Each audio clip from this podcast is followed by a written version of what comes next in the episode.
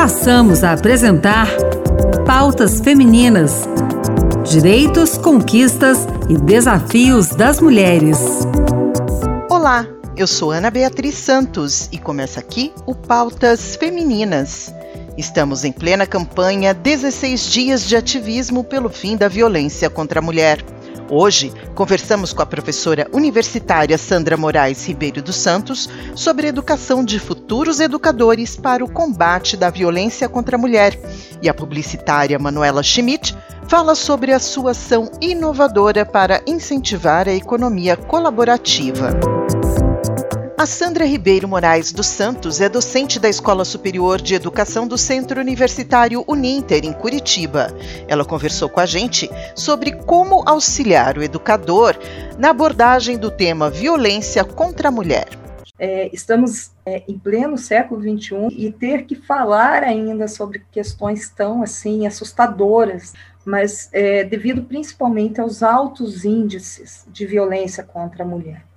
No chão da vida, se nós pararmos e olharmos aí é, a situação das mulheres, a gente vê que as mulheres elas são ainda vítimas de muitas violências.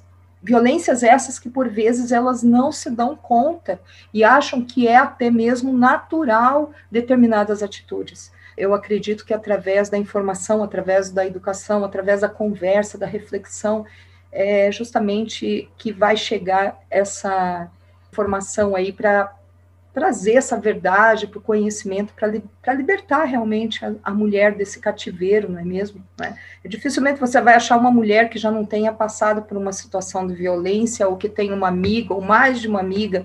Então, a gente fala de algo que a gente é, conhece, porque vivenciou. As pessoas acham que muitas vezes a violência é só quando o homem bate na mulher, né? E vai muito além disso, não é mesmo? A violência física, na verdade, e a violência sexual, elas são as mais conhecidas e todos, né, é, remetem a quando a gente fala em violência contra a mulher, pensam é, diretamente nessas duas.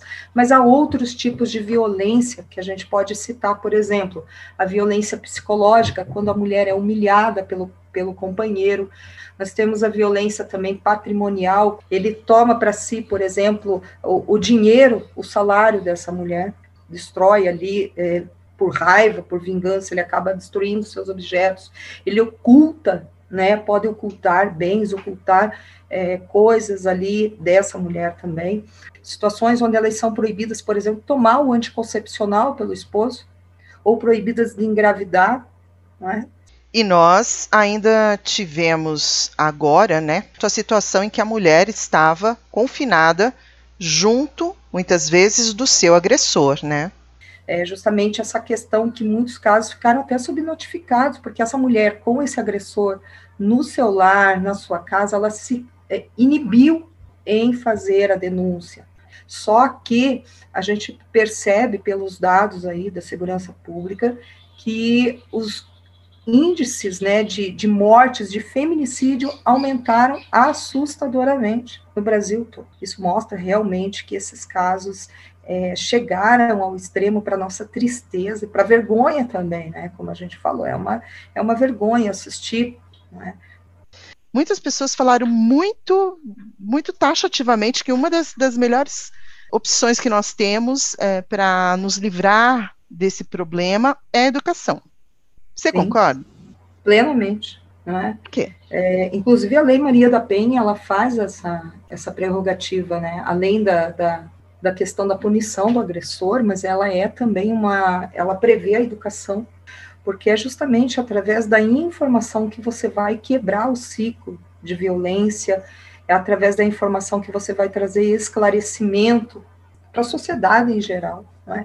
E há esperança, sim, nas novas gerações, nós precisamos educar essas novas gerações para uma nova mentalidade.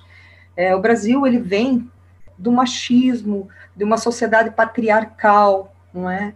que é, vê por vezes a mulher como objeto, que vê por vezes a mulher como inferior ao homem. Mas é possível quebrar essa mentalidade? Claro que é, através da educação e da informação, trazer essa dignidade, não só é, da mulher, mas do homem, do ser humano, ter seus direitos ali preservados, a, a sua vida, a sua dignidade em toda a sua complexidade. A Sandra lembrou ainda a importância do professor conhecer as redes de apoio que existem na sua cidade ou região para atender as mulheres vítimas de violência. Você já pensou em uma comunidade virtual em que os seus talentos profissionais ou pessoais podem ajudar alguém? Essa é a ideia da plataforma criada pela Manuela Schmidt de Florianópolis. Mãe solo de uma garotinha de 4 anos, Manu utilizou o momento difícil de sua vida, o falecimento do marido, e as mãos amigas que a ajudaram neste período como inspiração para o projeto. Vamos ouvir. Manuela, é, qual, qual, foi a grande ideia que te motivou a investir aí sua energia, sua experiência na criação uh, desse novo empreendimento, né? Na verdade, foi uma experiência pessoal. Na verdade, uma história não muito feliz é, mas que eu recebi muita ajuda nesse período, tá? Em 2018 eu morava fora do Brasil ainda, meu marido adoeceu, teve que ser internado. Recebi muita ajuda dos nossos amigos, do, dos vizinhos, né? Com coisas pequenas do dia a dia, desde levar minha filha para a escola ou o cachorro para passear, coisas da casa, etc. Então foi quando surgiu a ideia de criar essa ferramenta para facilitar a troca entre as pessoas, né? Trocas de ajuda, de talentos, de conhecimentos. E como que funciona o Happy Help? Então, cada um entra na plataforma oferecendo aquilo que sabe, aquilo que tem, né, os seus conhecimentos e talentos. Tu registra o seu modo de ajudar e cada vez que você ajudar alguém, né, que alguém te pedir ajuda e você ajudar, você vai ganhar Happy Coins, que é a nossa moedinha interna. E com esses Happy Coins você pode pedir ajuda para qualquer um, né? Então são trocas de ajudas, de trocas de conhecimentos, trocas de talentos. Quais são as demandas, os desejos e as ofertas que existem lá? O Happy Help já existe né, no Instagram desde abril. Então, como enquanto a gente estava construindo ele, a gente já começou a realizar trocas, mas muita gente já foi beneficiada ali, é, pelo Instagram mesmo, teve troca assim de tudo. A, a gente nota que tem bastante mães eu acho que assim muita ajuda que, que a gente vê mães pedindo ali é com cuidado, com autocuidado mesmo, sabe? Terapias ou ir fazer cuidar da sua beleza, da, né? Fazer um curso de automaquiagem, tem bastante disso, né? E de que maneira essa, essa, essa experiência, você falou um pouco da sua própria experiência pessoal, né? É, acho que foi a forma que eu encontrei de ressignificar toda a dor e, mas tudo isso que aconteceu também me fez enxergar a importância de uma rede de apoio, porque nem, né, mesmo assim, agora eu estou aqui perto da minha família, perto de amigos, mas mesmo assim, não sempre as, as pessoas que eu conheço estão disponíveis para me ajudar. Então, assim, tu poder pegar um aplicativo e chamar o teu vizinho, que às vezes tu nem conhece, para te ajudar, e porque ele vai ficar feliz, porque também ele vai ganhar com isso, depois ele vai poder pedir outras ajudas que ele necessita, né? Então, assim, te abre um leque, né, de, de suporte bem maior do que se tu depender só das pessoas que tu já conhece. E, obviamente, tu poder ir para qualquer lugar poder se né, mudar para outro lugar longe da tua família e criar uma rede de apoio ao redor de ti. E não necessariamente só ao redor de ti, né? Porque muitas ajudas são online também. Eu acho que isso é, é muito bacana. E tem muita gente bacana ali querendo trocar, sabe? E é economia sustentável, né? Economia colaborativa,